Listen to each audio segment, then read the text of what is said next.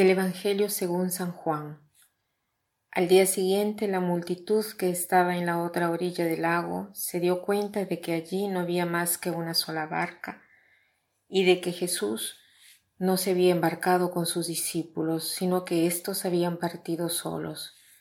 En eso llegaron otras barcas desde Tiberíades al lugar donde la multitud había comido el pan.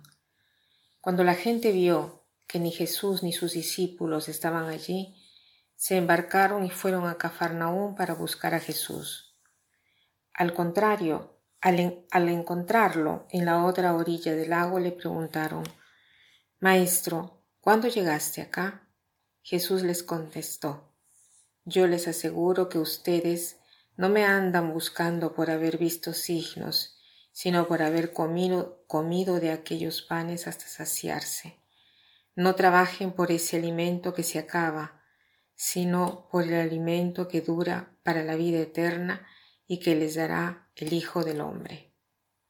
La muchedumbre busca a Jesús, pero lo buscan después que había hecho el milagro de la multiplicación de los panes y los peces.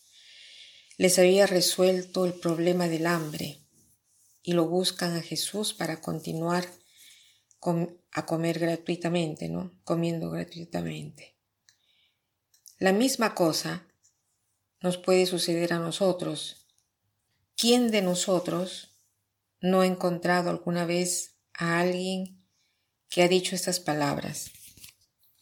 Desde cuando ha muerto mi mujer, por ejemplo, yo he perdido la fe.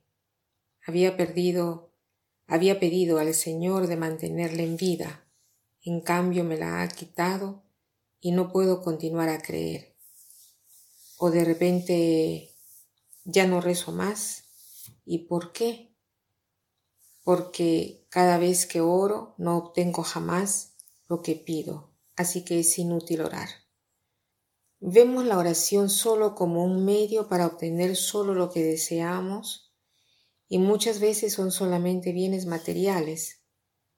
A Jesús se le debe llevar a un nivel superior de intimidad con Él, se debe entender que nosotros no, no, no, no, no nos saciamos solo con el pan. El pan nos sirve solo para vivir, pero no nos da la verdadera felicidad.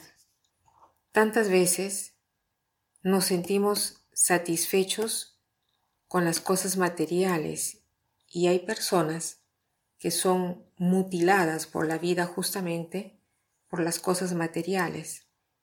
Las cosas materiales son el símbolo de la seguridad, de la importancia, de la felicidad. ¿Cuántas veces vemos personas que más tienen dinero, más importantes se creen? Quiere decir que yo tengo prestigio en la vida. Más dinero tengo, más me puedo comprar en la vida eh, las cosas. Yo pongo mi felicidad en ellas. Salvo que después que obtengo las cosas que he deseado siempre ya no me satisfacen más. ¿Cuántas veces hemos pensado que si yo hubiera obtenido un determinado objeto, hubiéramos estado felices y después de tenerla por pocos días, de repente vemos que, que no está ahí nuestra felicidad y buscamos otra cosa? Nuestra vida está siempre al borde del hilo y nuestros bienes económicos pueden desaparecer de un momento al otro.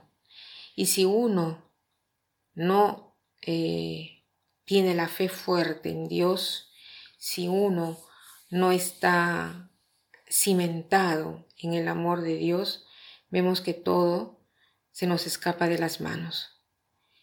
Esto nos está diciendo el Señor hoy. Traten de buscar la comida que no perece, que dura para la vida eterna, ¿Qué cosa quiere decir? Trabajemos en esto. No tratemos de acumular y hacer depender nuestra vida de los bienes materiales, sino de los bienes espirituales. ¿Y cuáles son esos bienes espirituales? El crecimiento en el amor. Trabajemos en esto para que cada día demos un paso hacia adelante y alarguemos nuestra capacidad de amar. Ese es mi deseo para todos. Y para terminar, quiero citar esta frase que dice así, la felicidad es interior, no exterior. En efecto, no depende de lo que tenemos, sino de lo que somos. Que pasen un buen día.